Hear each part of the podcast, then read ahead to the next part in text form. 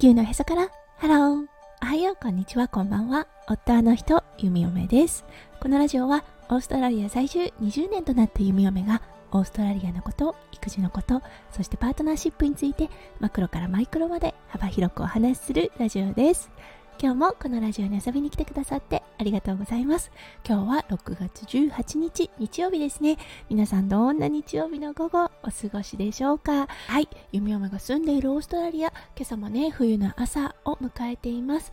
うん、今日はね、弓嫁が住んでいるセントラルコーストのマラソンの日です。はい、この海に囲まれたセントラルコーストですね。その沿岸沿いを走るというようなマラソンが行われています。結構寒い朝なので、皆さんどうかな？風邪ひかないかななんて心配している弓嫁です。ですそれでは最初のコーナーネイティブってどう話す？今日の Aussie English。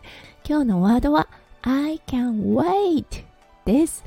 はい、これだったんですが、もうね、待ちきれないといった気持ちが現れている、うん、あの言葉となっています。本当ね、旅行を控えていて、夢はとてもワクワクしています。その気持ちをね、表すのに一番ぴったりかなと思いました。そしてね、これは本当によく使います。はい、例えば SMS とか送った時に、うん、あの何か約束している時、文の最後に I can't wait to see you guys みたいな感じで使うこともあります。ほんと使い勝手のいい言葉の一つとなっています。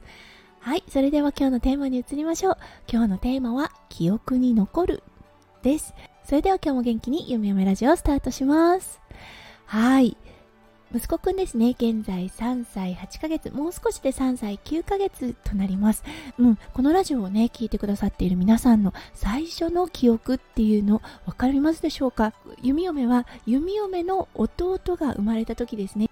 ちょうど4歳離れている弟なのですが、はい、赤ちゃんが生まれたとお父さんが、うん、病院連れてってくれて、昔はよくあったガラス越しで赤ちゃんを見る感じですね。みんなね新生児コットに入っていて何々さんの赤ちゃんみたいな感じでうんお母さんの名前が書いてあって弟を初めて見た時の印象がものすごく残っています。でその時に言った言葉も覚えてます。うん赤いねっていうのをお父さんにね伝えた記憶があります。うんなんかくしゃくしゃしてるなっていう記憶が残ってるんですよね。それが、うん、やはりね一番最初に思い出せる初めての記憶かなと思います。うん、で息子くんですね。はい。今もう少しで4歳になるということでそろそろね記憶が残り始めるのかなって思いました。はい。そしてね今まで何度か海外旅行には行っています。だけどね初めて南国に旅をするんですね。うん、そして息子くんがね大好きな水遊びが毎日できるっていうことでどうだろう？いい記憶は残るかな？それとも何かね衝撃的だったことの方が残るのかもしれませんがこのね久々の南国リゾートの旅がね息子くんのね記憶に残ってくれたら嬉しいなと思っています。はい息子くんだったんですがもう昨日からね明日飛行機というようなことを聞いています。はいそしてね今朝弓嫁たちのベッドルームを開けて今日飛行機乗る？とはい第一声で言っていました。うんそれくらいねああもう分かってるんだなというような感じがします。はい、ということで今日はね、記憶に残るといったようなテーマでお話をさせていただきました。皆さんの最初の記憶は一体どんな記憶でしょうか？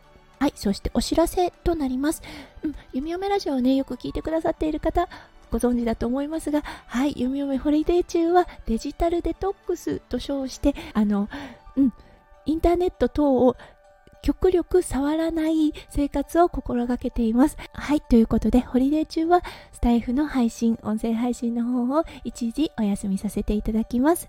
はい、そしてね、帰ってきた時にもう新しくリフレッシュした弓嫁の音声をまたお届けしたいと思います。